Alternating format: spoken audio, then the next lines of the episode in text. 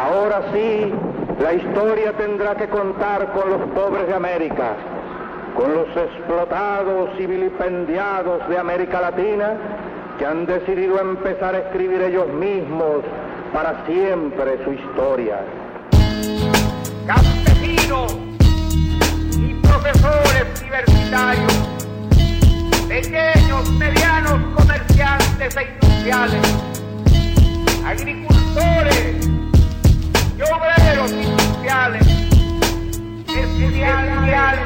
Lágrimas também evaporam. Teu cinismo em um olhar maduro e a fala compassiva. Cada elogio é como uma gota de veneno. Soa como mentira vazia que sequer é bem atuada para fingir normalidade. Na tentativa, talvez, de me fazer esquecer. Tal qual você, tomar o todo como não acontecido. Seu cinismo me encanta. Faz não parecer que meses a fio, linha e nó juntaram o que sobrou do meu peito. Mas não vai ser esse olhar e mais algumas palavras vazias que vão por fim me afogar. Na ausência, eu descobri que mesmo a mais salgada água, na sua menor quantidade, a gota em queda dos olhos, também encontra seu fim no céu. Só mais uma pequena parte da nuvem, só mais uma história, não importa como belo tenha sido. Do amargo à boca, não mais a ilusão. Somente o mate ou café com meia colher de açúcar. Tú sabes que la vida hay mucha gente indigente con dolores en sus almas, gente llena de pobreza. Para quem chega no momento, meu nome é Matheus, diretamente de Viçosa, nessa cidadezinha fria, cada dia mais fria, porque aparentemente não vai passar nunca o inverno. Agora, quem tá muito tranquilo, com certeza curtindo o verão carioca que nunca termina, é o Otávio. Além de tudo, vacinado, né? Pra Bom dia, boa tarde, boa noite, gente. Tomei a primeira dose. Minha cidade é uma metrópole gigantesca. do interior para a capital, João Herbela, que hoje abraçou a gente com uma, uma surpresa muito agradável na sua foto de perfil do Discord. Ah. É. Criminoso. Primeiro eu queria refutar aqui a, a ideia de um verão carioca, porque eu tô congelando ultimamente. Eu concordo Mas- plenamente. E, e depois a, a grande questão que. Aí eu vou ter que me explicar, né? Eu decidi fazer com um amigo meu uma metadinha aqui no Discord, ele fica com a foto do João de Manuel olhando a bunda do João Carvalho e eu fico com a bunda do João Carvalho. Apenas. Justo, justo. Que Toda a sensualidade da esquerda brasileira. Porra, eu, eu, eu. Meta de relacionamento. Meta de relacionamento. Relacionamento, que isso. Ai, achei fofo. Achei romântico também. Da capital carioca para a capital mineira, a última na nossa fila da xepa da vacina, Laurinha. E aí? Ah, nem tá tão último assim, né, gente? Não, dentre a gente, pô. Dentre a gente acho que é. Pô, né? que coisa. É, entre vocês talvez mesmo. Mas é isso. Voltando. Depois de, de mais que 15 dias, né, na nossa última edição, hoje um programa um pouquinho mais aberto, menos factual. Com mais discussões e menos notícias, na verdade. Sempre bom lembrar também que nessa semana a gente teve mais um artigo publicado lá no Medium do Crônicas Sudacas, então vai estar linkado aqui na descrição. Vale a pena dar uma lida também, abordando as eleições do Peru e mais alguns desdobramentos políticos por lá também.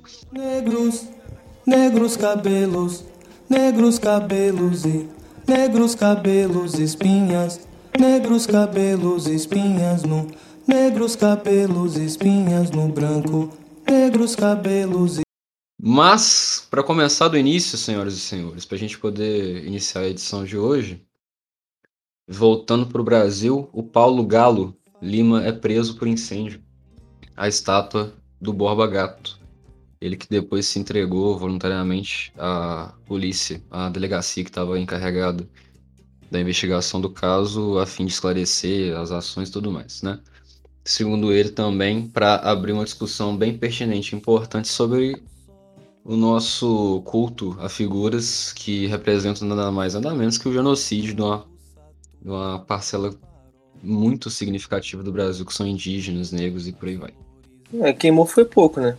Só queria dizer isso, né? Para começar falando do, do, do, incêndio, né? A gente, no Brasil, a gente tem um momento que a gente teve o genocídio da população brasileira ocorrendo agora com a pandemia de Covid, a gestão pandêmica genocida do Jair Bolsonaro, né? Mais uma vez colocando a população em risco e esperando chegar em uma imunidade de rebanho sem vacina, né? Falta de vacina, recurso de vacina e tudo mais. A gente teve, né, nesse ano, episódios de, por exemplo, uma mulher trans sendo queimada viva. É, mas o que realmente mobiliza a direita brasileira e incomoda ela é um escravocrata, um genocida, um assassino, estuprador. Enfim, né, a queimar uma homenagem que teria sido feita a ele, uma homenagem gigante. É, um, enfim, um, um, grande pedaço de, de, de pedra representando uma, uma merda. E o fato de terem tacado fogo, que nem destruiu, só, enfim, tirou um pouco da, da, da pintura da, da estátua, já incomodou tanta gente nesse, nesse ponto, né? E, e, é importante pensar como a burguesia ela já age dessa maneira, não só em defesa da, da estátua, né? Falando que a gente tem que venerar as nossas tradições, nossa história, sendo que isso não se trata de queimar nossa história, sim de, de queimar e derrubar homenagens, né? Mas essa mesma mídia burguesa, ela própria teve até uma matéria, não vou lembrar agora, mas foi dentre a mídia burguesa também, que falaram como a, a que é o símbolo de um bandeirante, do Borba Gato, é tão importante para a direita quanto a figura do zumbi dos Palmares seria para a esquerda. Eu acho que isso já diz bastante qual lado certo da história, né? Mas assim, é, já deixa claro uma divisão de, de classe, de oprimidos e opressores. Mas a, a, a, grande questão é essa, né? E aí a gente teve o. E essa, é, essa, esse incêndio ele foi provocado pelo grupo da Revolução Periférica que acabou de ser formado, né? Junto com ali com o galo dos entregadores antifascistas, o galo que vem sendo, vem se construindo, se consolidando com uma, uma importante liderança de esquerda é, e digo ainda mais por ser é, e representar diretamente um grupo de um setor de trabalhadores, né? dos entregadores antifascistas já ter, é, ano passado, ter feito greves com o break dos apps e agora também estava organizando o apagão dos apps novamente para esse ano, já ter tido mobilizado greves de entregadores, paralisações, etc. É, e vem sendo uma figura muito importante para a esquerda nacional. E aí, nesse sentido, enfim, ele se. Ele vai lá, né? Ele, ele tá nessa, nesse grupo da Revolução Periférica ele vai à delegacia, ele relata, só que pelo fato dele não querer entregar outros companheiros, acaba que ele e a esposa dele são presos. Lembrando que a esposa nem estava nem no ato contra o Bolsonaro estava. Então ela não tem a mínima relação com, com o ocorrido. Então acho que é, fica cada vez mais claro e evidente que é uma prisão arbitrária no sentido de querer intimidar e calar cada vez mais o movimento de esquerda que vem, de certa forma, crescendo com, com os atos, né? Já prendendo de cara, uma, fazendo uma prisão absurda de uma figura conhecida. Então a gente mal imagina o que pode acontecer com qualquer desconhecido que se veja perdido em, em uma manifestação, né? É, ou por aí, né? A gente vê assim, casos de, é, de arbitrariedade crescendo bastante. A gente viu o caso do Rodrigo Pilha, a gente viu é, casos de outras pessoas também que foram presas nos protestos. Então, assim, é, quando o Bolsonaro ele ameaçava de usar a lei de segurança nacional, é uma porrada de coisa. Tem um aspecto disso tudo que eu acho muito interessante que, que desdobrou, né? A gente entrando um pouco agora sobre o, o que de fato é, foi resultado da, da para além do, da prisão do, do Galo, é que ele, né, levantou a pauta. Na verdade, a gente já tem debatido isso há um tempo sobre a, a existência de existência e cultuação também desses símbolos nacionais que são forçados no Brasil, especialmente em São Paulo, né? Na figura dos bandeirantes ela é muito frequente, talvez a mais frequente por lá. E assim, né, desde a, da, daqueles protestos, ainda do Black Lives Matter, depois da, do Chile, na Colômbia também, que tiveram diversas estátuas de coloniza, colonizadores que foram queimados, derrubados, enfim. E aí, estava demorando isso chegar ao Brasil ainda, porque a gente tem uma construção da nossa república, da nossa até da nossa democracia ainda pré-ditadura, lá depois do Vargas e tudo, que ela é muito calcada na mesma na mesma toada, na mesma visão de país, no mesmo projeto de país que a nossa monarquia tinha, né? De tentar trazer para o Brasil, transformar o Brasil numa, numa Europa tropical, numa Europa com praia. Então, quanto mais próximo desse ideário nacional do homem branco que, que guia a família dele para um, né, a exploração da terra, a figura do bandeirante é muito utilizada depois também. É, até na uma das guerras civil, civis que a gente passou, justamente no período do Vargas, pelo próprio estado de São Paulo. Então, assim, isso é muito interessante a gente for analisando agora, porque parece que essas ideias não, não saem, né? Não, evoluem. Tem gente que, tal qual o Fernando Holliday, que está defendendo a, a, a, a, estátua do, do Borba Gato como, como se fosse realmente um símbolo de, de orgulho nacional, de orgulho regional paulista, parece que é algo bem peculiar. Ele até essa semana disse que era um ato de vandalismo, né? Fazer isso. Por outro lado, a gente também teve uma, um, uma resposta, até o João destacou que eu achei muito interessante, é, da esquerda e da, das lideranças progressistas do Brasil sobre a substituição, a retirada da estátua e tudo mais. Então, a fala do Galo me chamou a atenção nesse aspecto que ele falou de trazer a discussão à tona, né? Que ele tentou diversas vezes dar pela via democrática, que nem tudo a gente resolve com um abraço agora. Tem que ter muita atenção para ver também qual que vai ser próxima, o próximo desdobramento para a questão da liberdade dele, porque a nossa justiça já é, já é arbitrária contra a periferia, já é arbitrária também contra a esquerda ele tá casando as duas coisas, né? Então, assim, até teve a questão da esposa dele, a Jéssica, nessa semana que, que não tinha nenhuma comprovação de estar no ato da queima da estátua e foi presa também por três dias. É, isso além do, do, desses dois fatores, ainda tem uma questão de gênero também em cima disso. Então fica uma, fica uma dúvida e fica a minha preocupação também para o que de fato vai vir para ele, enquanto, enquanto ativista, né, desse, nesse sentido, da questão jurídica, e também qual que vai ser a, a para usar um termo que a gente utilizou bastante na semana passada, qual que vai ser a narrativa que a gente vai colocar agora para frente. Né? Anota no bingo aí, narrativa foi falado. Mas, pô, é, é difícil ver outra, outro caminho que não uma parece que é uma eterna passação de pano para essas figuras, né? Falar em rede nacional que afirmar que Borba Gato era um genocídio é, anacronismo. Porra. Se ele, ele perseguiu, escravizou e matou uma, uma todo um grupo de pessoas específicas assim, mas não, né? Naquela época podia. Tem até um, um, um exercício que eu fiz né, a gente nem chega a conversar muito sobre isso com outras pessoas, então foi algo meio que eu fiquei sentado tomando meu café e pensando assim. É como alguém virar e afirmar, tipo, não, o, o Hitler não estava todo errado, assim. Na época podia ser antissemita. Tipo, gente. Né? Imagina, né? é, imagina se tivesse uma estátua do Hitler, no, tipo, na Alemanha, assim, só pra. Ah, não, é, é porque. Só, só aqui relembrando a nossa história, sabe? Só, só pra Entendeu? É, é, patrimônio regional. É porque Hitler ele era uma figura muito importante. Aí a gente vai deixar a estátua dele aqui. O que, que vocês acham? Mano, isso é racismo, velho.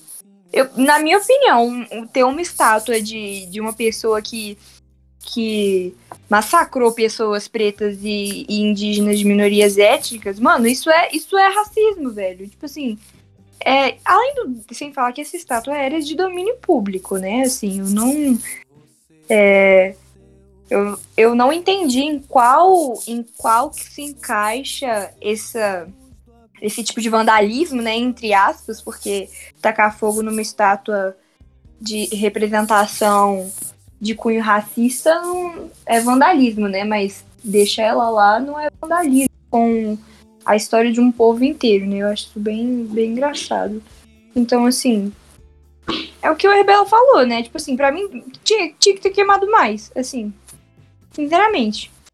E, ele- e eles ainda foram lá e falaram, velho. Foi a gente que fez.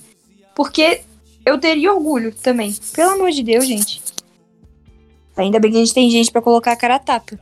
É, Você vai colocar até, tipo assim, o, o efeito que eles queriam com a, com a queima deu certo. Agora tem a discussão. Tá na, na no noticiário, tem gente escrevendo sobre isso, né?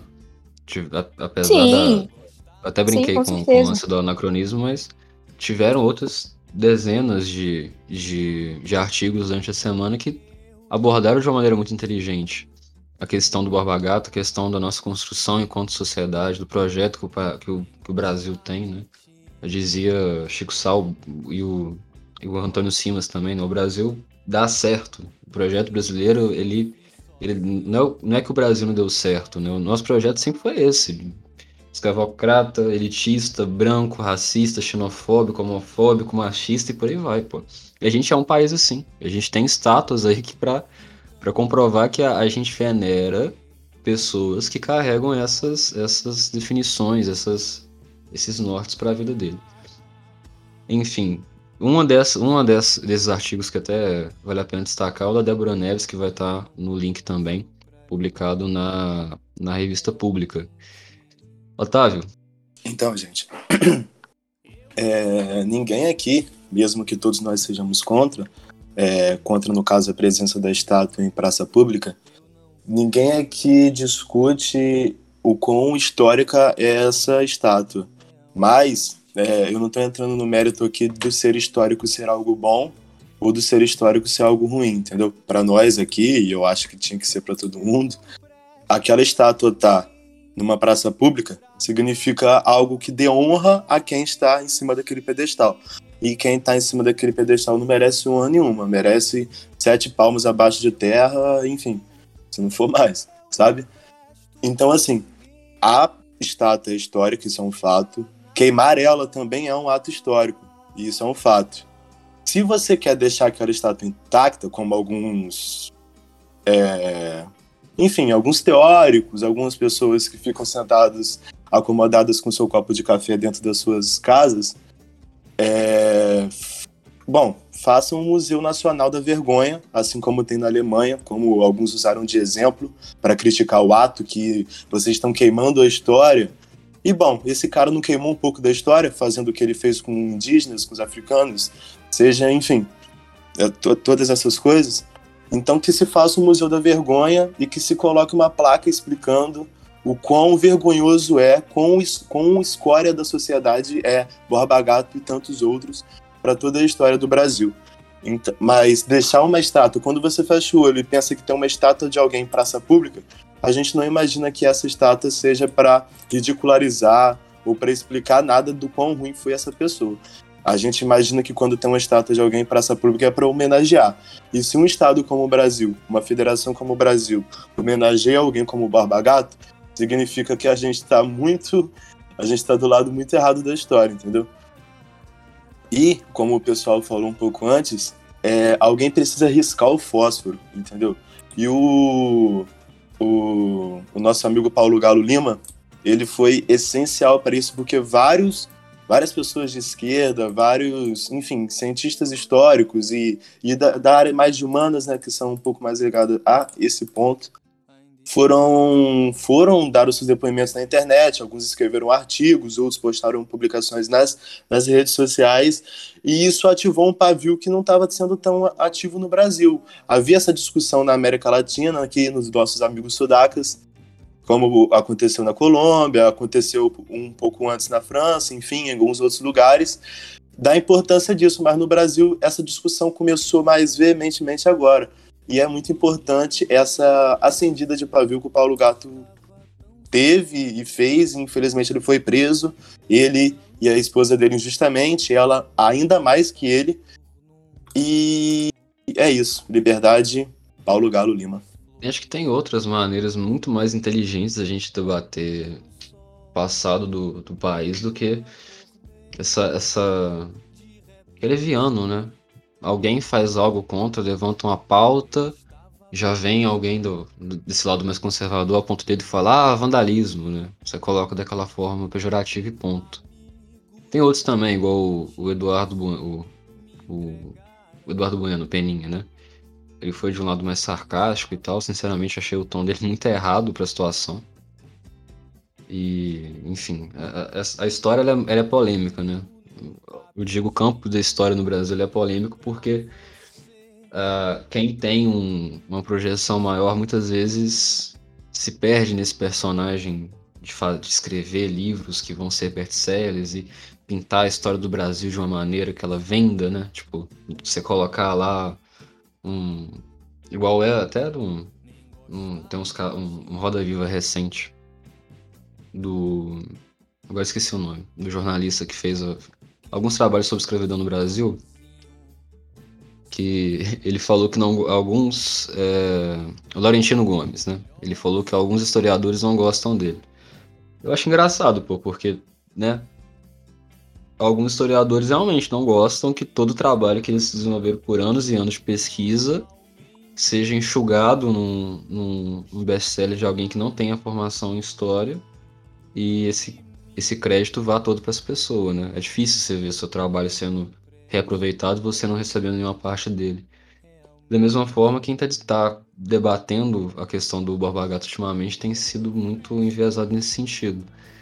Da real discussão que a gente precisa levantar, coisa que o Galo fez, né? Ele colocou em vogue, trouxe isso pra, pra tona, é, ela não estava sendo feita. Então, tipo, ah, a gente tem uma estátua gigante dos bandeirantes em São Paulo e é um absurdo quando alguém vai lá e joga um balde de tinta, desgasta o negócio.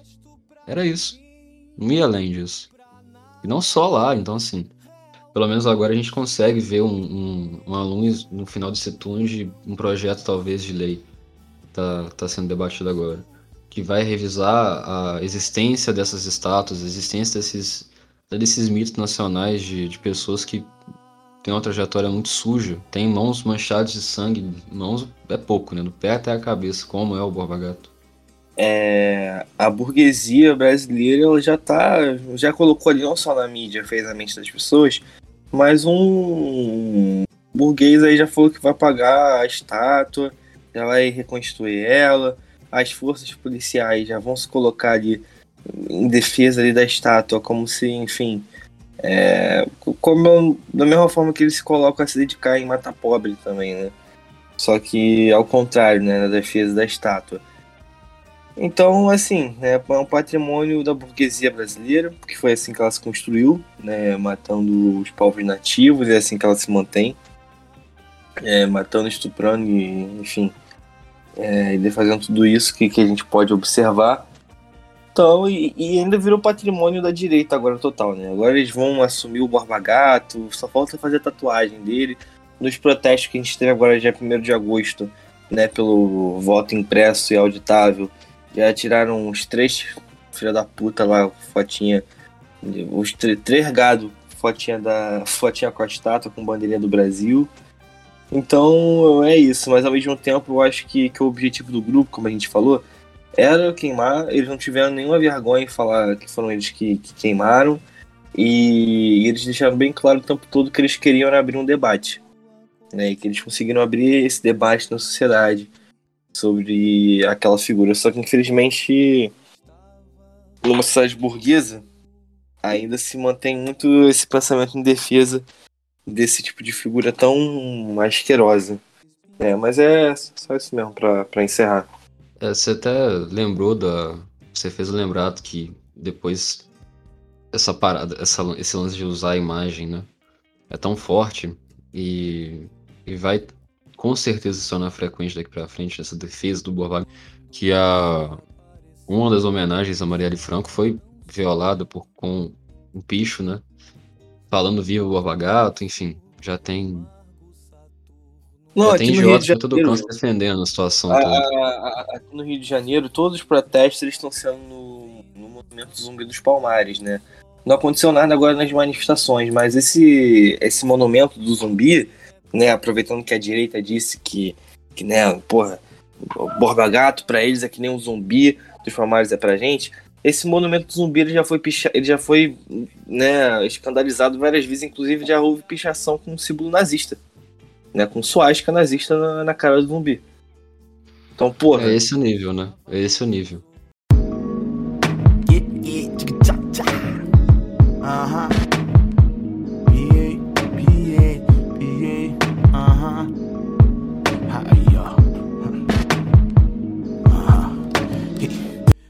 Depois de muito aviso, na verdade, que não faltou nessa situação toda foi aviso e quase apelo, a Cinemateca em São Paulo pegou fogo, né? E não foi nem de perto um acidente.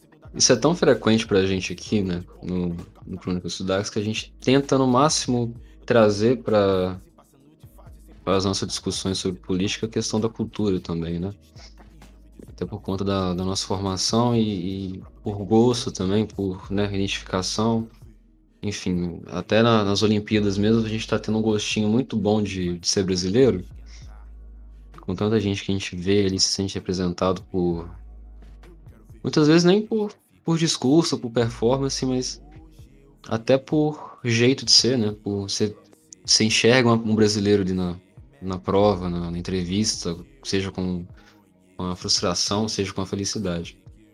Uma coisa que eu sempre fiquei muito feliz de, de ver e me ver nela também foi o cinema, no Brasil especialmente. É uma das coisas que eu paro pra, pra às vezes me sentir mais confortável, sabe? Voltar pro cinema brasileiro e me enxergar ali dentro um pouco também. Entender mais da nossa sociedade a partir dele. Lá no nosso episódio, agora não vou lembrar o certo, mas acho que o 9 ou 10, a gente já tinha falado sobre a, a, a questão do, da cinemateca que estava sendo jogada para os cantos e cada vez mais. É, me veio um termo espanhol agora em mente, mas vilipendiado, né? Tipo, cada vez mais largado, cada vez com menos recursos. E é um factoide que a gente não pode deixar passar, que é aquele que, ah, mas no Brasil nunca se investiu em cinema, o que é falso. Ah, mas os governos anteriores nunca deram bola para a Cinemateca, o que também é mentira. Fato é que a gente nunca teve um investimento alto, a gente nunca teve algo próximo de um, de um real investimento, de uma real indústria a vapor, né? Até porque quando a gente tem essa dificuldade de abertura de mercado, só existe crescimento e, e, e valorização da cultura a partir do investimento estatal. Né? E para dar nome aos bois, foi só no governo Lula que a gente conseguiu, é, pelo menos, vislumbrar um pouco disso. Né? Ele foi o único que, que visitou a Cinemateca. Então, assim, essa nesses últimos dois anos foi escancarado a maneira que a, o recurso, a manutenção era, era retirada mesmo, né? Chegando a não ter gente trabalhando no local por falta de repasse do governo federal. Não foi não foi falta de aviso e eu também duvido que seja falta de de, de projeto, né? Na verdade é interessantíssimo para pessoas igual o presidente que a nossa história documentada de maneira crítica ela seja realmente apagada, que ela seja reescrita, como é o Borba Gato, por exemplo, né? Ele é uma figura que é reescrita. Essa ideia do desbravador da selva que conquistou o, o território selvagem, construiu o Brasil. Isso não existe, né? O que existia, que a gente conseguia representar, estava na Cinemateca, a gente perdeu uma uma parte esmagadora da nossa, nossa história e também da nossa história em relação ao cinema, né? A história do nosso cinema foi embora, virou pó. É assustador, cara, se olhar para isso tudo, assim, é uma é fita que me desanima de verdade. É... Às vezes a gente, a gente até tem esse cuidado, né? Porque já tem problemas pessoais nossos e quando a gente para para ler o noticiário é, não se sentir dessa maneira incomodado é muito complicado. Às vezes a gente não chega nem a dormir direito, né? E com certeza quando na madrugada daquele dia que a Cinemateca enfim pegou fogo, eu falo enfim porque demorou muito para acontecer uma tragédia igual essa, uma tragédia planejada. Foi uma das noites que eu não dormi, cara. Tipo, não, eu não consegui, sabe? Eu fiquei pensando enquanto oportunidade de pesquisa está sendo perdida, do quanto a nossa história que foi virou cinza, do quanto que, que esses quatro anos de governo a gente vai demorar tanto tempo para recuperar, sendo que vai recuperar. Tem até uma coisa que me chamou a atenção, né? Porque foram coisas, foi, foram acontecimentos esses dois que a gente está abordando aqui muito próximos, né? Na mesma semana. É, dois dias depois, um, um igual o João muito bem falou agora há pouco, é, se dispôs a, a arrecadar os, os recursos para reconstruir ou reparar a estátua lá do Borba Gato.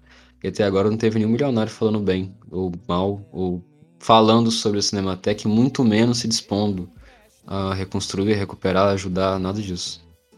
Há pouco tempo atrás também, a mesma coisa aconteceu com o, o Museu Nacional.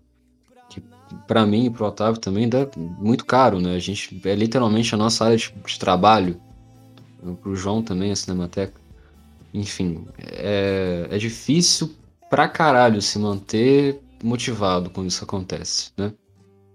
Mas eu acho que a gente tem que justamente pegar isso tudo e transformar em revolta. Porque o que resta pra gente é isso, é revolta. Você olha pra situação da Cinemateca nos últimos anos, era revoltante. Agora que ela praticamente não existe mais, parece que o projeto de destruição dela chegou ao, ao a ser efetivado, né? Coisa que tá acontecendo desde o governo Temer. É um vandalismo muito seletivo, né? E, e olha que, assim, é, isso que aconteceu, esse incêndio na Cinemateca, a gente sabe muito bem que ele, ele foi causado, assim, é, quase que propositalmente, né? A gente pode falar assim, e, e também porque o. Eu não sei se foi o comandante do, do ministério, do atual Ministério da Educação ou da Cidadania, que ele não escondeu a, a postura radical dele nessa guerra ideológica contra órgãos e instituições que, né, entre aspas, promovessem ideias que ele, ele considerava esquerdista ou, ou marxista, né? Essa fala, inclusive, saiu no, no Brasil 247.com. Isso não é nem um, site que, que decai pra esquerda, tá? Antes que vem a gente falar, tipo, ah, não, mas isso aí é, é jornal que é, é, é mídia esquerdista, tá? Não é. É de senso comum, entre aspas, assim, né? Porque qualquer medida de senso comum, a gente sabe muito bem para que lado que decai.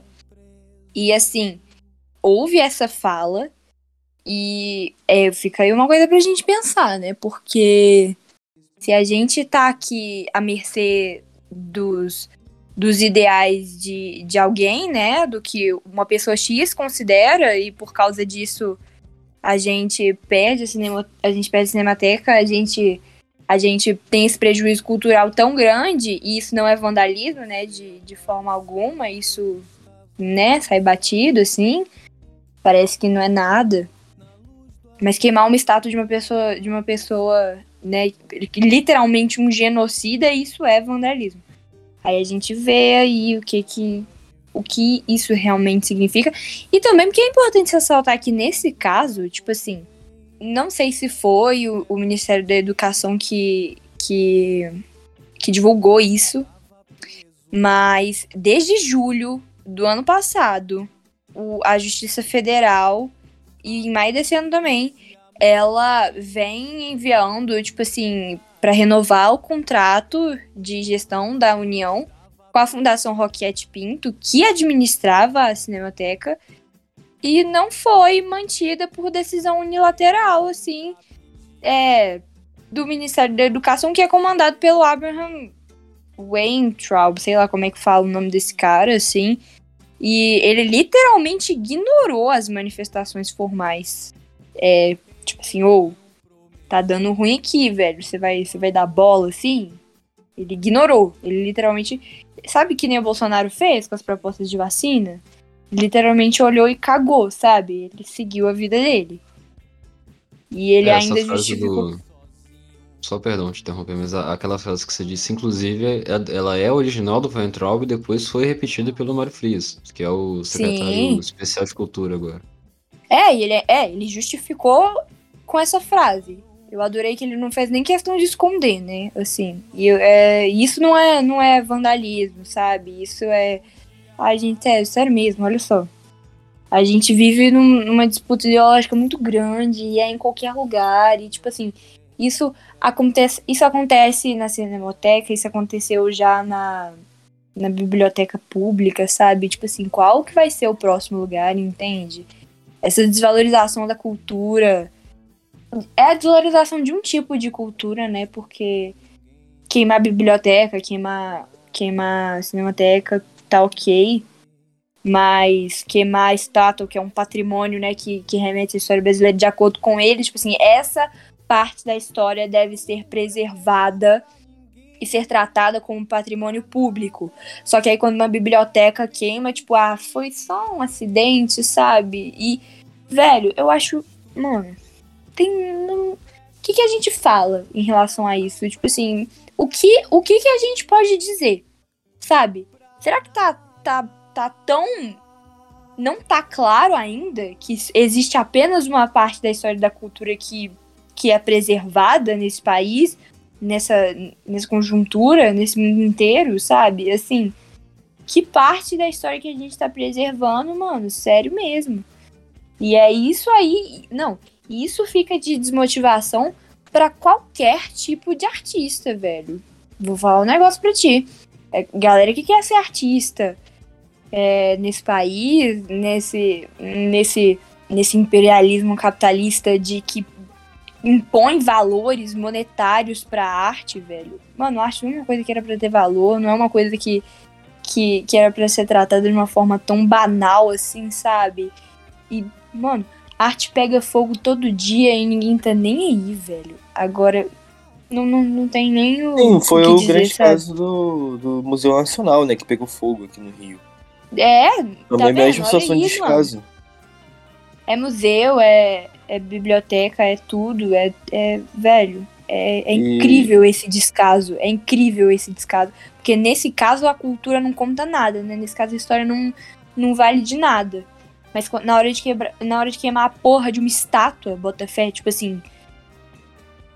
Não, Aí eu quero não- ver quem é. vai ser preso. Quero ver quem vai ser preso. Pois é, quem vai ser preso? Quem vai ser preso? Porque, tipo assim, o cara ele não, ele não negou. Ele deixou bem claro que ele ignorou porque ele não tá afim de preservar alguma coisa que remete à esquerda.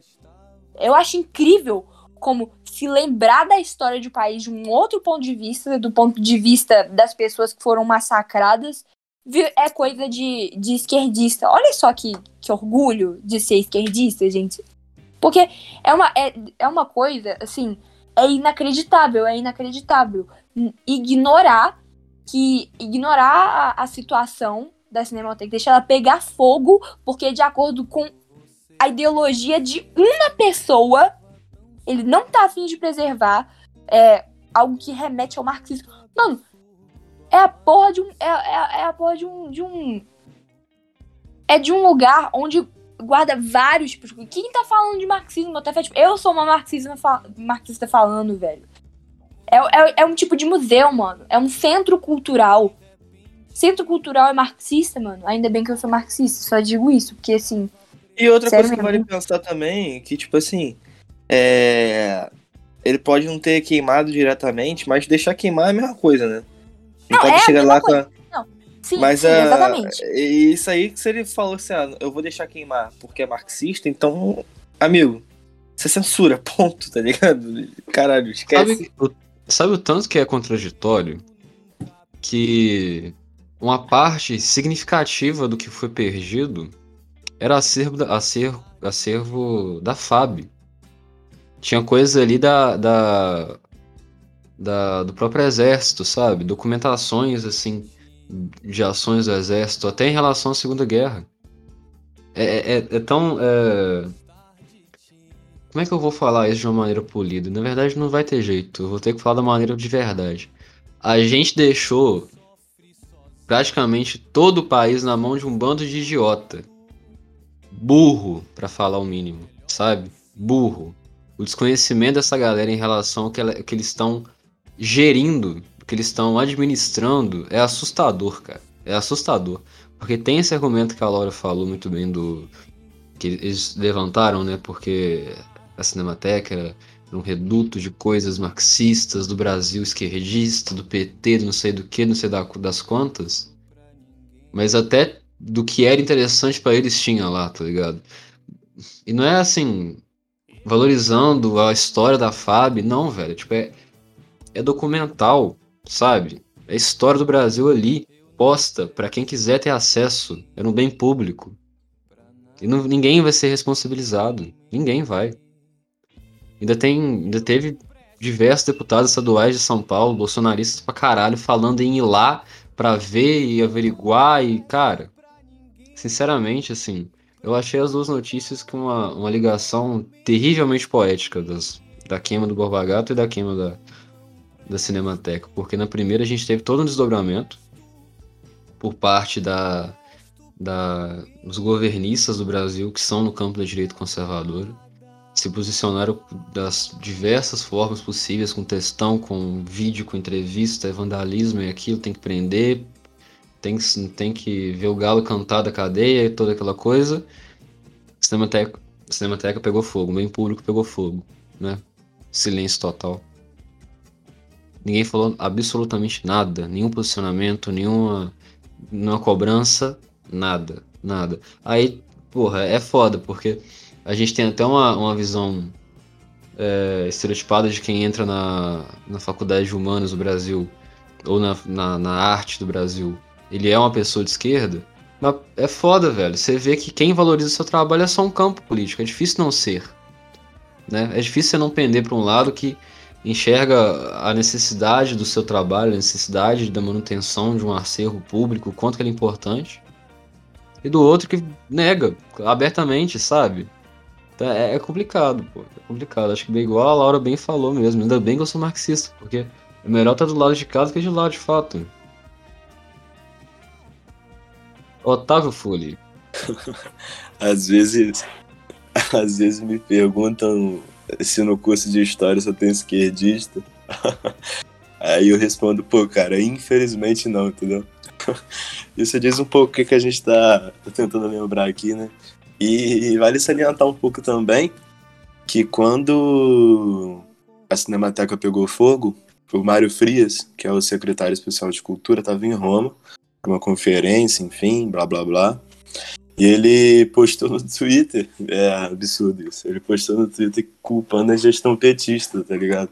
Sendo que o governo Bolsonaro foi efetivado em 2019, será que não veio nenhum tipo de verba ou algo para ajudar não só a Cinemateca, mas todos os acervos, muse- museus, enfim, de arte nacional, inclusive arte, uma arte democrática, uma arte total, entendeu? A gente aqui não tá falando que é uma arte só marxista, até porque que arte marxista que tem no, na Cinemateca, entendeu? É, a, a- a arte sempre foi um âmbito de, de diversidade, de questionamento, de crítica, entendeu? Se o governo, uma era é, de esquerda, essa era vai ser criticada como deve sempre ser, entendeu? A gente não tá é, querendo que não seja criticado, entendeu? Assim como agora é um governo e vai ser um- é, está sendo uma certa era é, no nosso país de direita e ela deve e deve ser muito criticada, entendeu? Não é pouco não. É, é bom lembrar que toda história é uma narrativa, entendeu? Então você pode ver esse incêndio na Cinemateca como um acidente, como uma tragédia ou como um plano de governo, entendeu? Porque até que ponto não veio verba, não veio, entendeu? Não veio nada para poder ajudar a Cinemateca Brasileira. T- Tiveram avisos de que estava com risco de incêndio, risco de fogo, como o cineasta Luiz Bolognese disse, eu não sei se é assim que pronuncia o nome dele, disse que estava com risco de fogo e tal, e desdenharam até que aconteceu. Então, como alguém falou aqui, que eu não lembro quem, qual vai ser o próximo, entendeu? A questão nem é se vai ter o próximo, a questão já é qual, entendeu? Porque a gente já sabe que vai queimar, a questão é saber qual que vai. Então é muito triste, é muito, é realmente muito triste, frustrante ver que esse descaso com a cultura e a arte, que são duas faces de uma mesma moeda, da nossa nacionalidade. É e muito sabe triste mesmo. que que, tipo assim, isso anda acontecendo muito, sabe? Essa coisa de, ah não, é, vou deixar queimar essa porcaria aí, porque ah, é cultura, né? Cultural, é, é arte, então é, é marxista, com certeza, é, é- é comunista, sabe? Tipo, ah, você faz faculdade de humanas? Ah, é, então você é, é comunista, né? Tipo assim, ah, você, você vai votar no Lula?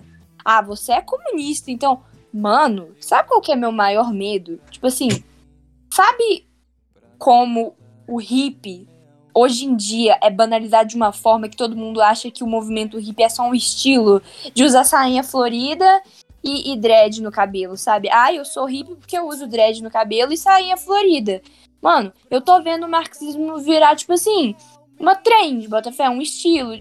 Tem muita gente que acha que é comunista hoje em dia só Só porque vota no Lula. Exatamente, só porque vota no Lula, Puta só porque que faz uma pariu. faculdade, só porque faz uma faculdade de, de história, entendeu? Tem muita gente que acha que é comunista só porque o Zé da esquina viu a pessoa, é, sei lá, tipo, com um livro na mão e aí chamou ela de comunista. Velho, a galera, mano, é muito engraçado, porque você vira, você vira pra esse tipo de pessoa, você vira pra esse tipo de pessoa que acha que é muito revolucionário porque vota no PT, vota no, no, no PSOL, e aí você vira pra esse tipo de pessoa, aí a pessoa vira e fala, ah, não, é, eu sou, sou comunista, assim, né, porque, tipo, ah, eu faço humanas, né, sou da Federal, fumo uma maconha aqui, e, e é isso, e leio o livro, Aí você fala, ah, sério? Então você é contra o, o livre mercado, né? Aí a pessoa fala, "Bah, que absurdo, que isso, cara? Quem é contra o livre mercado? Isso aí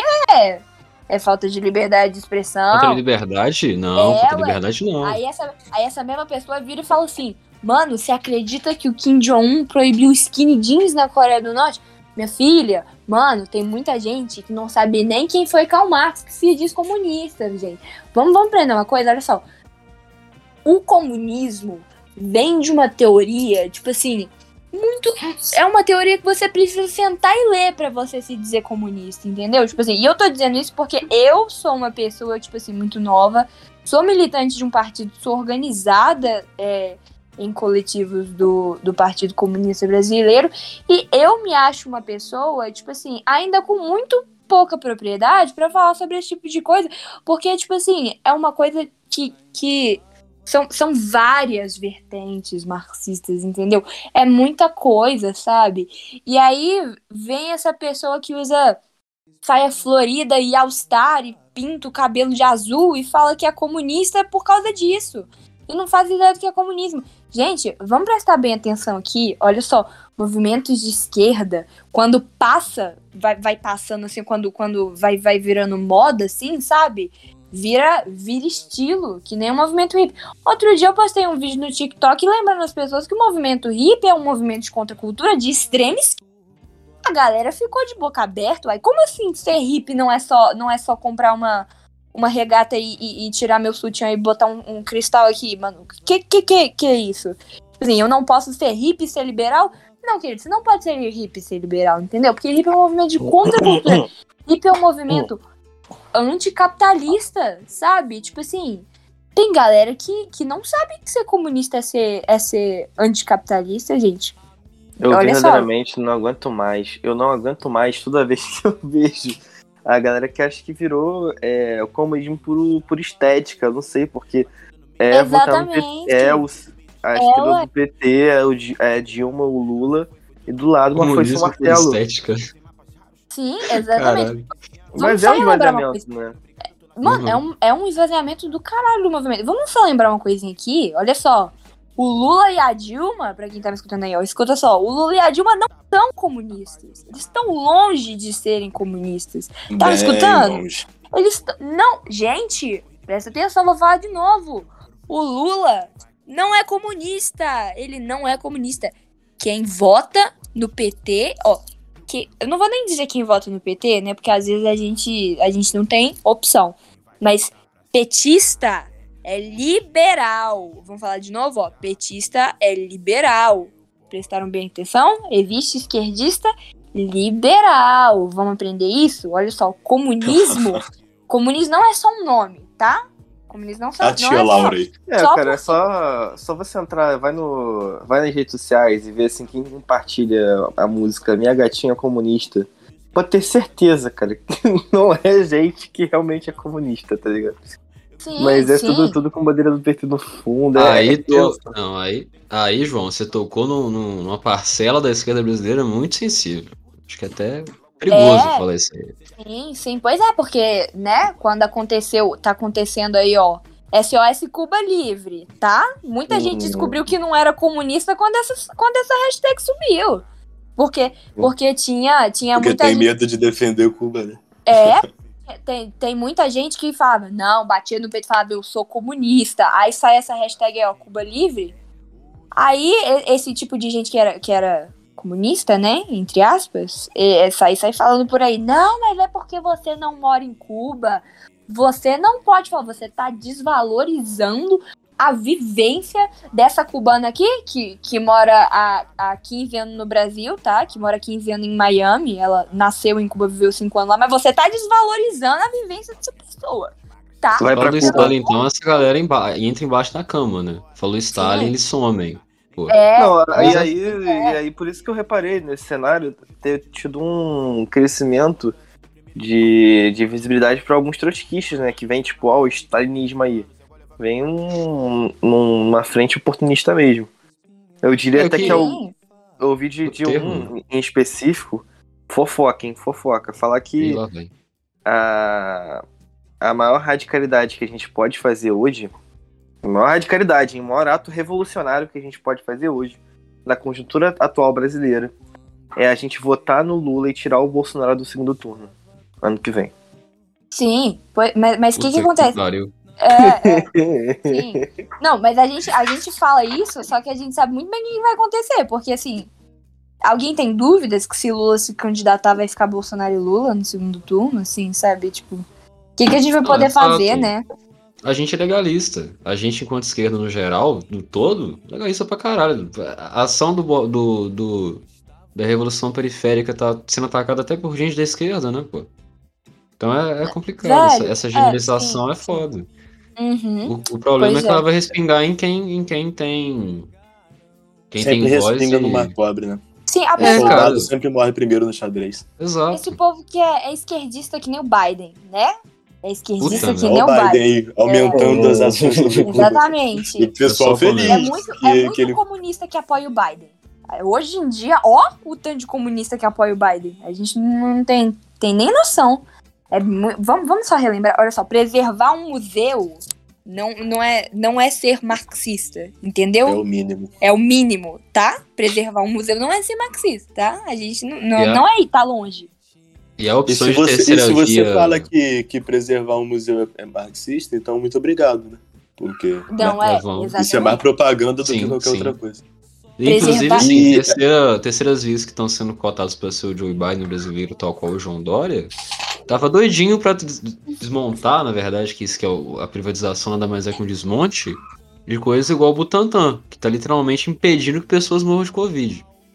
Né? Sim. Assim, Exatamente. não só isso, mas também a, a própria Cinemateca foi alvo de desmonte por diversas vezes do próprio governo estadual.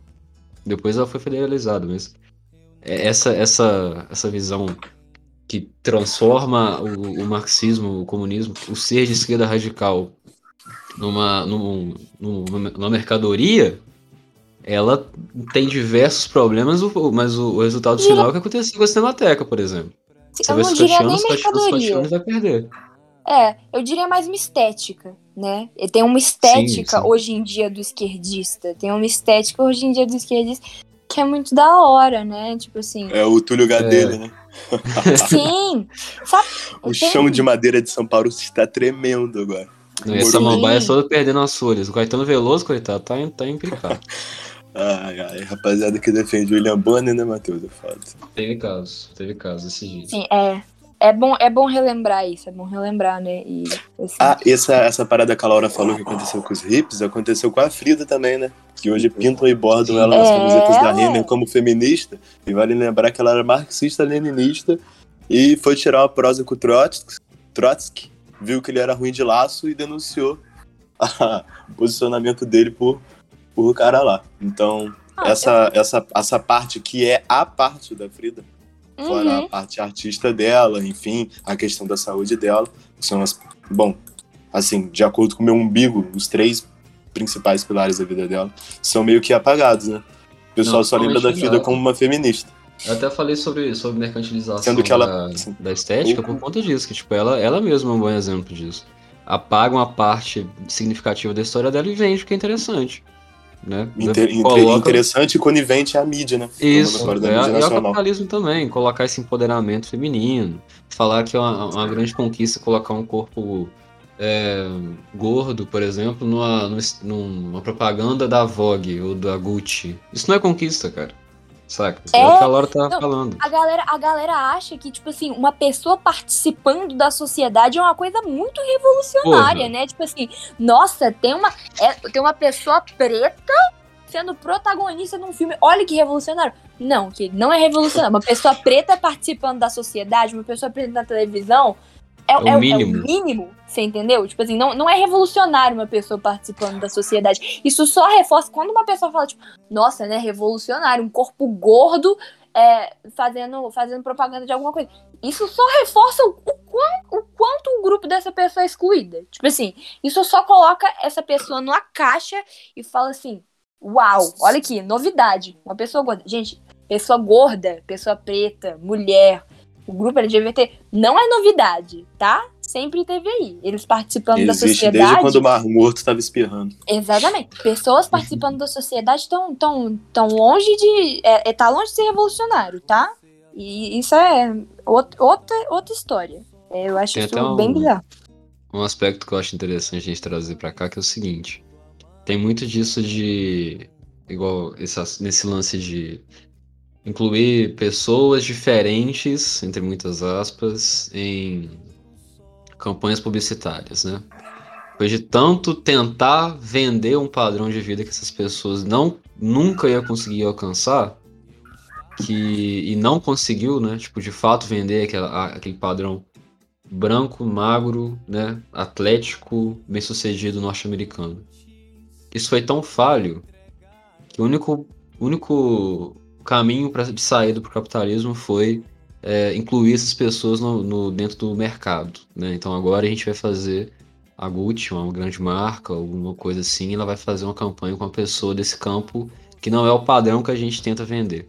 Que também não dá, ninguém dá para alcançar esse padrão. Então a ideia é colocar essas pessoas sempre correndo atrás dessa cenoura, né? Para continuar consumindo e continuar fazendo tudo que mantém esse sistema. Aí vem o, o, o- a pessoa com, né, com toda a sua boa vontade. Ah, mas por que, que a Cinemateca, por exemplo, não, não foi entregue a um a um, sei lá, uma empresa específica para poder cuidar daquilo ali? Por que, que não foi aberto o mercado da Cinemateca? Qual que é o interesse do mercado em manter cultura? Qual que é o interesse do mercado em, em manter acervo público? Não vende, saca? Não vende. Essa, essa mercantilização estética da esquerda, acho que ela respinga muito nisso também. Que coisas que não são mercantilizadas, que não dá para ser mercantilizadas, são apagadas, né? Às vezes até com fogo, vira pó, literalmente. Então, é, é muito, é muito nesse sentido assim mesmo, pô. O que a gente não consegue encaixar dentro do que é vendável, do que é- dá para colocar à venda, é simplesmente descartado, é pintado de vermelho, fala que é comunista, pega fogo, ó que pena, ninguém é responsabilizado. É tira da tira recurso, tira recurso, até que chega um ponto que você fala, vira e fala, não, não, aquilo ali tá ineficiente, o que, que a gente faz? Vende pro mercado, né? A preço de banana. Que é a lógica da privatização. Então, assim, isso tá tudo amarrado, né? Até por conta do sistema que a gente está sendo imposto a viver nele, que é o, é o capitalismo. Então, pô. É, e até outro exemplo, acho que até é muito válido colocar por uma questão de temporalidade. É, as Olimpíadas, né? Todo mundo comemorando medalha, ótimo, perfeito. É muito importante realmente a gente apoiar os atletas e tal. Se não fosse investimento público, não teria nem 1% daquilo ali, tá ligado? E a gente só não é uma, uma, uma potência porque não é. Porque não tem investimento naquilo. Porra, qual que é o, qual que é o interesse de uma marca esportista, sei lá, igual a Adidas, e patrocinar o, o ping-pong do Brasil? Nenhuma. Vai esperar do mercado isso acontecer? Ah, mas por que então que a China é? Porque tem investimento estatal. E mesmo assim a gente tem a, a- a- esse, essa visão negativa que, nossa, mas os atletas da China, eles recebem salário. Eles vivem só pelo esporte. Que absurdo, né? E também depois vem lá va- valorizar que o fulano de tal começou a andar de skate numa. de surf, na verdade, né? Numa prancha de isopor e olha onde ele tá agora e tal. Porra, se ele tá ali passando essa dificuldade toda, imagina se ele tivesse apoio desde o início. Eu também não. Eu, Eu- realmente não entendo isso. Eu também não entendo isso. Tipo assim, a galera acha um absurdo a China participar das Olimpíadas, tipo assim. E fala que os atletas eles são ensaiados pra fazer isso, isso, aquilo e isso. E que eles recebem um. Né, um, um salário pra ser atleta, como você falou. Só que aí, tipo assim, em vez de eles acharem isso da hora, tipo assim. Mano, tem muito atleta, tipo. Velho, imagina se todo mundo que realmente tivesse o sonho de ser atleta tivesse um incentivo do governo pra fazer isso, sabe? Isso não, isso não rola, sabe? Majoritariamente. a galera acha, a galera vira, vira e fala, não, a China é, é- é do mal. Só que aí vira e, e tem essa estética, né, do, do atleta. É aquela história de superação tão linda que o atleta Uhum. veio, veio, veio da puta que pariu, da miséria, da fome. E aí ele foi descoberto por não sei quem, e agora ele tá aqui jogando, é, tá aqui nas Olimpíadas com uma bolsa, uma bolsa atleta. Vamos lembrar que essa bolsa atleta não paga direito nem a passagem do cara pra ir pra Tóquio, tá? Essa, essa é a, a história de superação. O cara é só um favelado, né? Ele é um periférico. E aí é super revolucionário, né? Uma pessoa periférica participando ali das Olimpíadas, né? É super É lindo, revolucionário né? é lindo uma pessoa participando da sociedade, um periférico participando da sociedade, com uma bolsa atleta que não paga nem a, nem o, o- a proteína que esses caras comem, né? E aí a China, que, que, que dá salário para esses caras, um salário para eles irem para as Olimpíadas e, é- e, e serem preparados de uma forma, tipo assim, ó, olha a posição que a China tá, sabe? Tipo assim, não é pouca bosta. E, e aí não, porque a China é, é do mal, né? Não, não rola. A gente vai olhar pra essa história de superação linda aqui. E aí, quando o cara voltar pro país dele, ele trabalha de Uber, né? Tem É, muito atleta, é- tem muito atleta brasileiro que trabalha de Uber. Vamos parar pra pensar nisso. É um projeto, cara. Tipo, eu não consigo ver outra, outra, outra explicação pra isso, assim. No que tange a cultura também, porque esporte é cultura e cultura é sempre política, né? Um- um- Senta lá, Thiago Leifert. Futebol e política se misturam pra caralho, meu parceiro. Mas é, não- eu não vejo outra maneira senão explicando isso por é projeto, assim. É legal colocar pra, pra criança que tá passando fome agora, depois de um governo desastroso do, do, do Poço Ipiranga e do presidente, que olha só, não, fulaninho de tal ali, ó, também, ó, ele também passou fome, ele que tá nas Olimpíadas agora, você também pode. Só que, né, pra um chegar lá tem que morrer 30. Ai, gente, eu adoro, adoro esse tipo de propaganda. Olha Porra. aqui, velho. Tipo assim, tá vendo? Você que, que mora na favela, você pode estar nas Olimpíadas algum dia. Ô, meu bem, eu, eu acho tão. Eu acho tão. tão ingênuo, sabe? Ah, Tipo, nada. como- eu acho tão uma coisa assim, tipo, pô, tão acreditar em Papai Noel, sabe? Eu acho que é uma coisa até que se iguala, até que se iguala. E não deixar claro que a gente não tá desmotivando ninguém aqui, tá? A gente não, Não, tá desmotivando verdade- ninguém. Fica sempre o apoio pra caralho, pro, até pro, pro, pros atletas e pro COI também, que passa uma, uma virada assustadora pra esses caras até lá, tá ligado? E, Claro, pô, você comparar exatamente. com, com países que têm uma condição e um, um investimento nesse setor até muito maior que a gente, a gente tá à frente do quadro de medalha, é uma parada que é impressionante, cara. É assim, é, até falei mais cedo, é é uma parada assim que eu, eu tô vendo todos os dias e tá me impactando diretamente muito forte. Da, das entrevistas pós-provas, né? Da, desde a frustração, desde o, da felicidade, mas as duas um peso de desabafo, né? Uhum. Como se tivesse uma, uma responsabilidade ali. E a gente segue assim, não investe na cultura, não investe na cinemateca, não investe no, na- no esporte, não investe em nada. O que colhe é, é o conveniente pra manter, e tipo assim, não, gente, tá tudo bem, né? A gente vai conseguir manter, sim, uma, uma, uma, um mercado de cinema no Brasil saudável, sim. Sem Ancine, por exemplo, que também tá sendo desmontada cada dia mais. Vai dar, sim, pra manter uma, a, a cultura brasileira, né? Sem, sem apelar pro marxismo. Porra, Pois é. é complicado. É importante deixar esse recado, né? Tipo assim, não, não se desmotive, sabe? Tipo assim, não se sinta desmotivado. Não, a gente não, não- ninguém aqui tá falando pra, pra pô, desiste aí. Não, não é bem assim. O que pelo menos eu sempre tento fazer é instigar a revolta da pessoa, sabe? Não se desmotive, mas se revolte pra caralho. Porque, tipo assim, sabe? Você tá.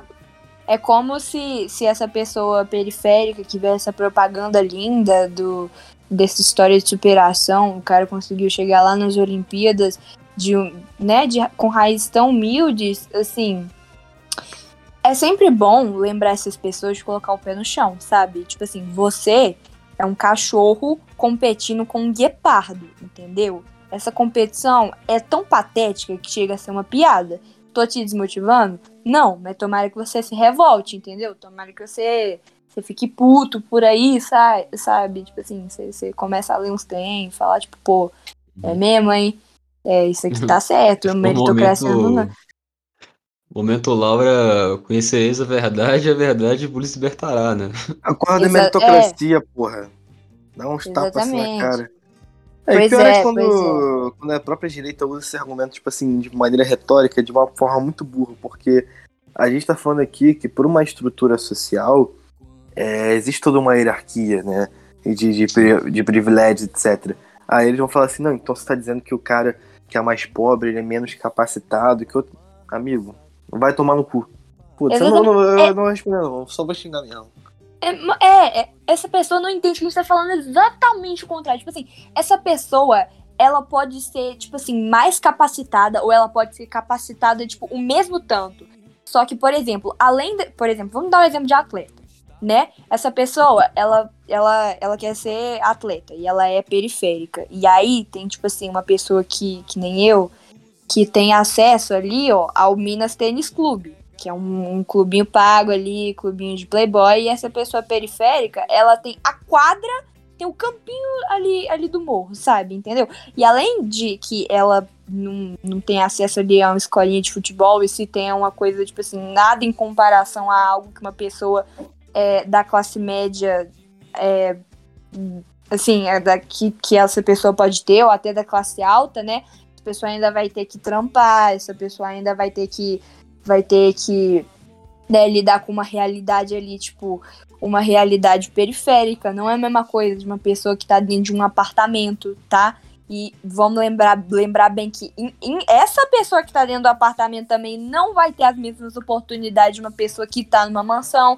E essa pessoa que tá numa mansão também não é o, a, a galera que a gente quer, quer que exploda, entendeu? Essa galera que tá na mansão também é a classe proletariada, sabe? É, é- todo mundo é proletariado. Só que dentro dessa mesma classe existe uma competição tão injusta que chega a ser piada, entende? É isso que a gente tem que deixar bem claro. Sabe? Não é que a gente tá falando que o cara é menos capacitado. Às vezes ele pode ser até mais capacitado, mas, tipo assim, ele vai sair nessa corrida uns 50 passos atrás de você. Tá entendendo por que, que esse cara é até Não, mais é, é- é- é a você? grande questão, cara. Tipo assim, pô, tu quer fazer uma prova do Enem, mano, o maluco tem, vai ter acesso a todas as matérias, a isso, aquilo, livro, curso, cursinho, tá ligado? A, a- as ma- to- material de todas as matérias, estudo, suporte, a porra toda.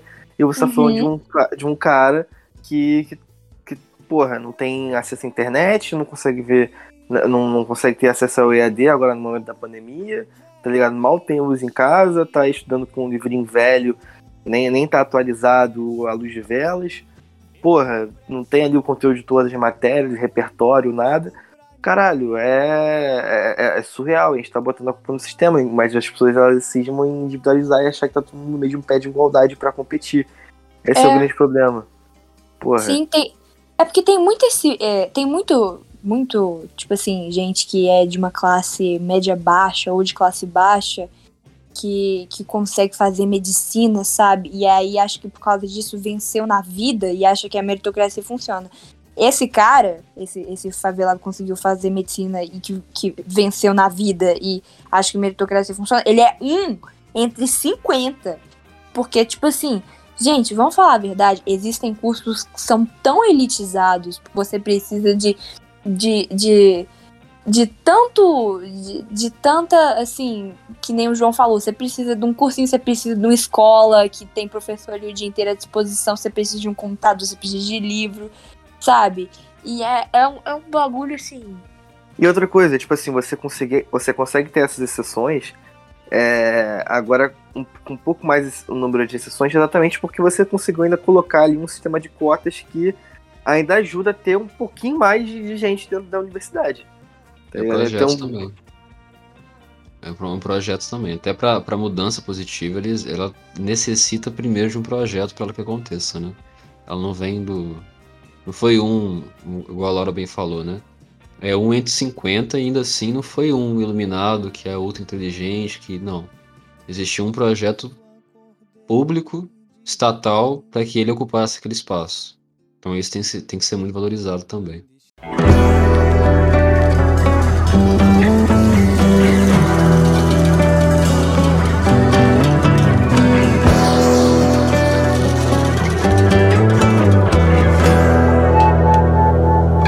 Empossado, Castilho quer constituinte plurinacional, popular e com paridade de gênero. Essa toada da, da nova esquerda latino-americana, ela tem, né, como a gente sempre destaca aqui, ela cada dia mais se influencia, influencia as outras e caminham juntas, né? A gente até nessa semana, igual eu falei na introdução do programa, é, teve a coluna no, no nosso Medium abordando um pouco sobre as eleições do Peru e alguns desdobramentos. Tem mais informações lá, mas é importante ressaltar aqui também é, uma fala do Castilho que me chamou a atenção, ele que finalmente foi empossado, né? Os recursos da Keiko Fujimori não foram nenhum deles aceitos, é porque nenhum deles tinha embasamento. Me lembra alguém que está presidindo um certo país da América Latina, mas enfim. É, e aí o Castilho finalmente tomou posse, uma das, das bandeiras que ele levantou foi justamente a, a reescritura da, Constitui da Constituição peruana, a abertura de uma constituinte tal qual acontece no Chile, né? algo que é reivindicado há um bom tempo já pela esquerda peruana, visto que a Constituição que, vige que é vigente agora é de 93, período que ainda era ditadura do Alberto Fujimori, pai da Keiko, que perdeu as últimas eleições, as últimas três eleições, na verdade. É, da última agora para o Pedro Castilho. Tem alguns aspectos que eu acho bem interessante da gente trazer, que é essa renovação da esquerda como um todo, né? essa segunda maré rosada de novos movimentos e novas pessoas também encabeçando essas, essas lideranças mesmo da esquerda latino-americana, que tem a, a- como norte principal e mais a fundo no, no quesito constitucional, na questão lei, né? A gente até, né, a gente, a gente costuma falar bastante aqui do governo do, do Lula, da Dilma também, então a gente é muito crítico a isso tudo. E o que a gente mais, mais critica é o legalismo, essa, esse diálogo muito grande com o mercado, essa justamente essa, essa superficialidade das ações que realmente não mudam, né? Não é à toa que de 2016 para cá, tudo que a gente, tudo que esses governos brasileiros construíram foi facilmente desmontado. Essa segunda leva da esquerda da América Latina, é bom frisar que é só somente a segunda, por conta do fim das ditaduras que eram todas de extrema-direita até o final dos anos 90. Então a, presença de pessoas de esquerda em locais de poder é muito recente para todos nós. Ela tenta ir mais a fundo na questão da constituinte, na questão da lei e tal.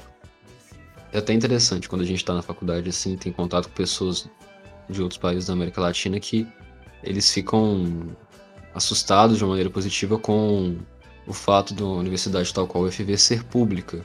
Né? Esse é um fator muito único. É difícil encontrar. Se não me engano, agora eu vou falhar com dados aqui, mas somente o Brasil e a Argentina têm instituições que são amplamente é, e, né, de aceitação ampla e abertamente públicas. Você não paga nada para frequentar as aulas e ter o diploma, por exemplo. Coisa que também não acontece no Peru.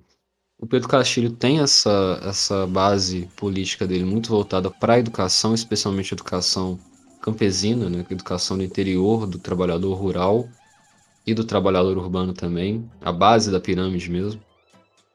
É uma bandeira que ele sempre carrega, que com certeza nesses próximos quatro anos vai ser muito levantada. Perdão, cinco, né? A- o período é, de mandato do peruano são cinco anos. A eleição dele é válida até 2026.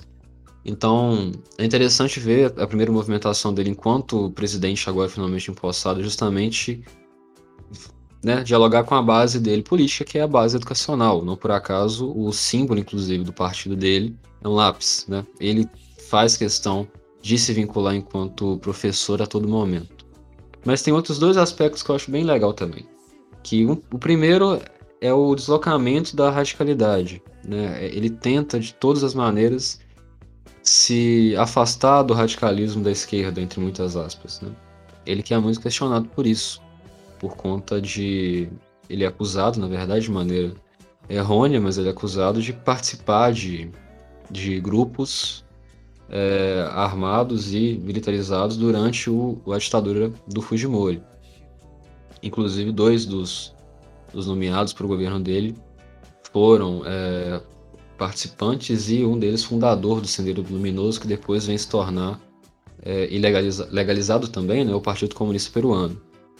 E a gente até estava falando mais cedo sobre anacronismo, aí sim existe um anacronismo muito grande, você pautar a ação política desses dois é, dentro da nossa visão hoje, né, do que, que é a, a democracia peruana, a, a existência dela, Sendo que essa ação armada, ela aconteceu num, num, num contexto de ditadura, né? No meio do, do governo, da ditadura, melhor dizendo, do Alberto Fujimori.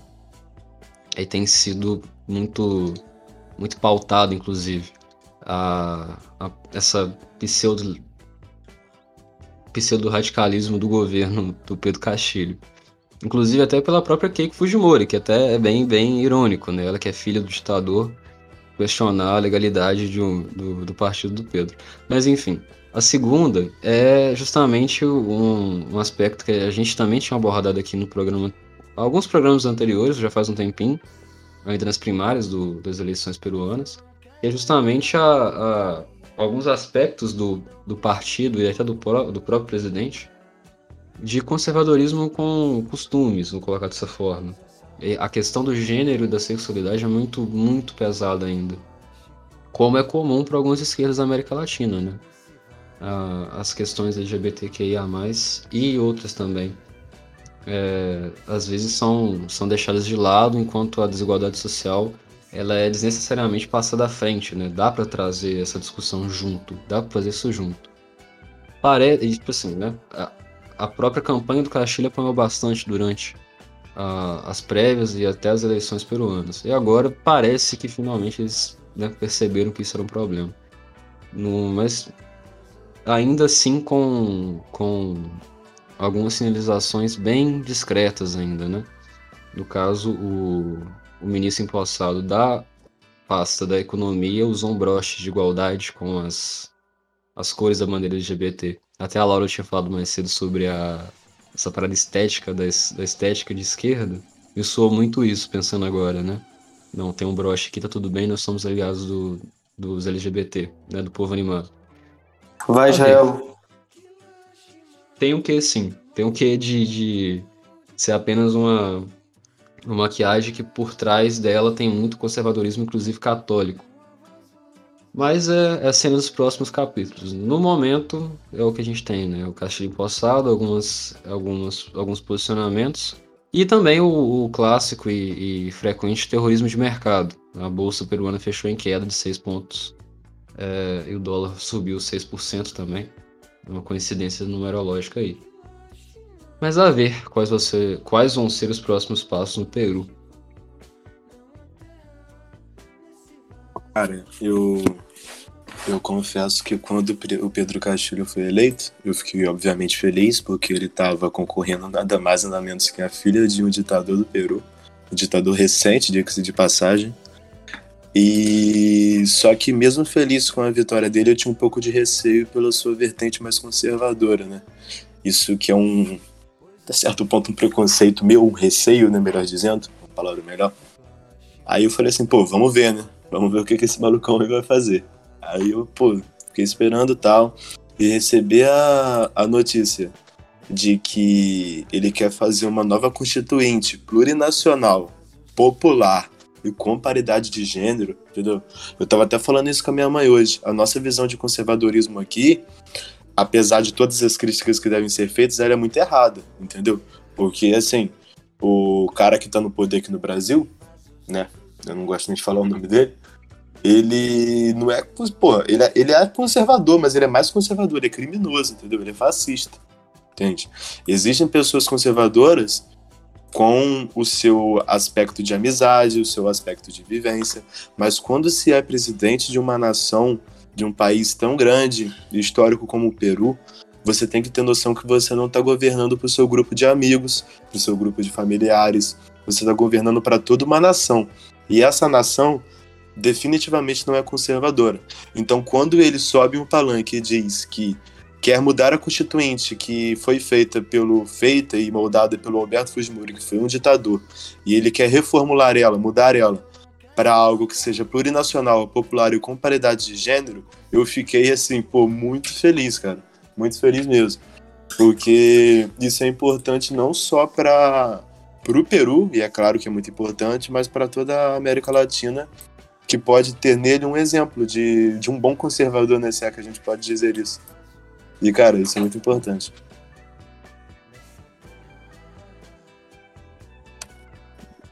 Essas coisas conversam uma caralho, né? Tanto que a, a Constituinte peruana, dá pra dizer tranquilo que ela é fruto da, da Constituinte chilena, né? Enquanto movimento. Tá? A influência direta tá ali. É bom, é bom, é sempre bom ver essas, essas movimentações porque se tá no nosso campo, a gente consegue criticar, desconstruir a partir disso caminhar, né? Tanto que, porra, entre, trazer um, um, exemplo próximo, entre o Lula e o Bolsonaro, né? Não acho que não tem nem discussão, pô. Óbvio que não tem. Porque de um lado existe pelo menos o diálogo, né? A concordância plena, ela nunca vai existir. É importante que não. Que a partir dela que a gente consegue construir, mas a, a, a, a condição de construção também é importante existir, né? E com a Keiko Fujimori, que, que viria além disso seria um retorno lá dos anos 90, da época do pai dela e tudo mais. São daqueles que, além de tudo, é, é muito corrupto. Né? A gente, às vezes, só destaca a questão política ideológica, mas a, uma parte que não é mais importante, mas também é bem, é bem importante, que, porra, esse, esses, esses governos de direita, liberais ou, ou não liberais, ou extremos, ou conservadores que seja, todos eles se mantiveram durante anos no, no, no, nos poderes respectivos de cada país por conta do apoio dos Estados Unidos e da própria corrupção, do enriquecimento ilícito e por aí vai. O Fujimori é um exemplo clássico disso. Tem, tem diversos estudos que apontam isso com mais precisão. É, vale até a pena dar uma olhada depois.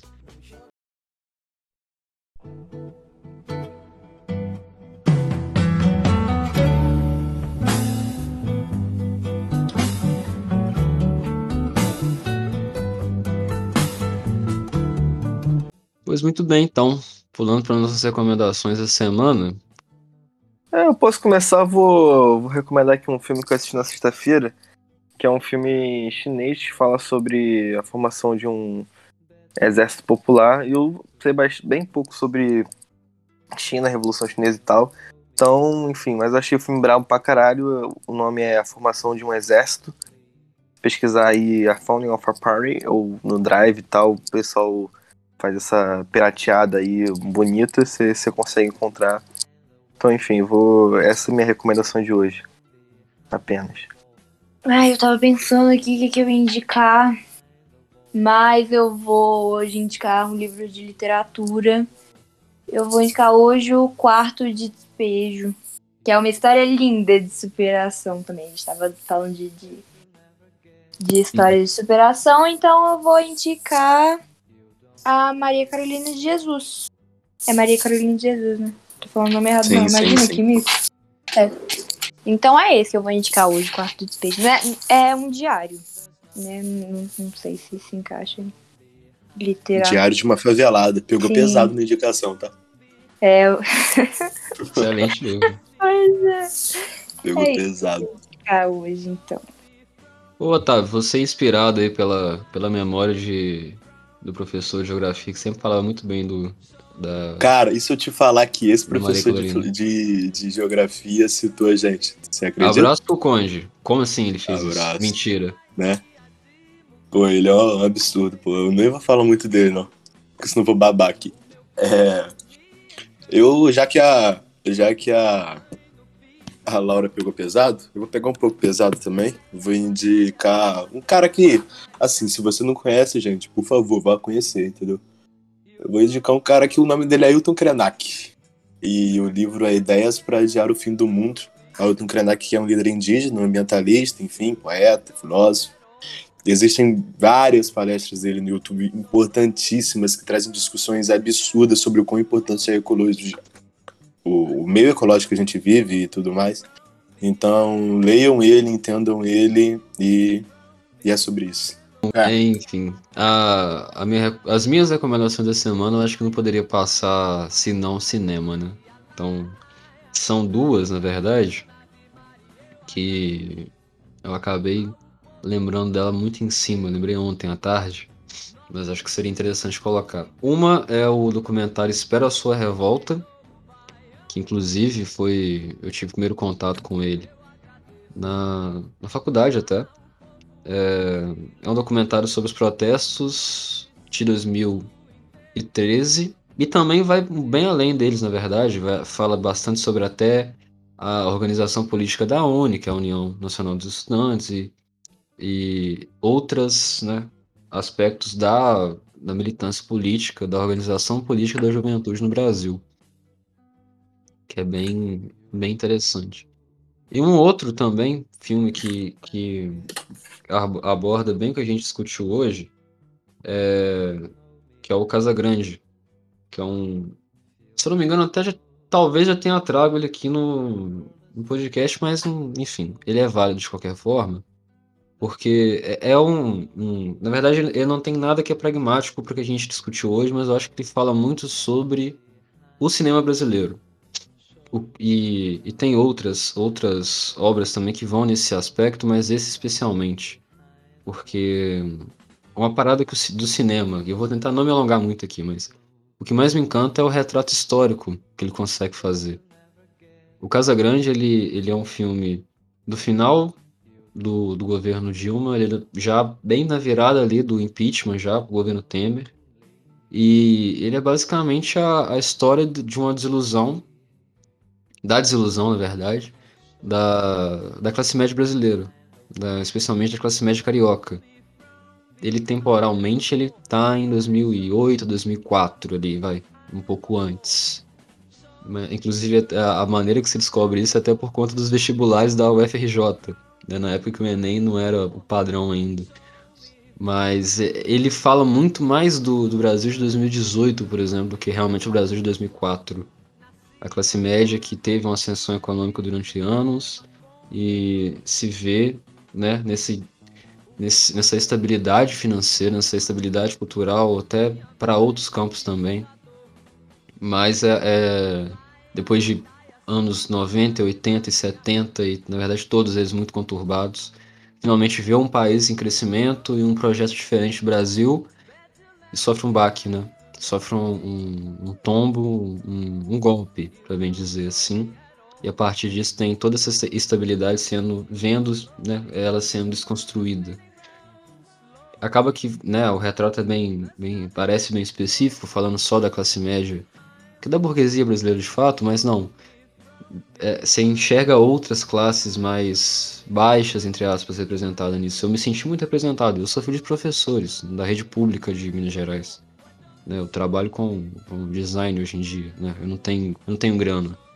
Eu me senti representado. Essa, essa a desilusão mesmo com até o futuro, né? E a gente, enquanto juventude, nós aqui, a gente passa por isso agora, né? Essa você olhar para o futuro e ver ele ameaçado, você olhar para o passado, ele tá pegando fogo, você olha para o presente, você tá no meio de tudo isso, né?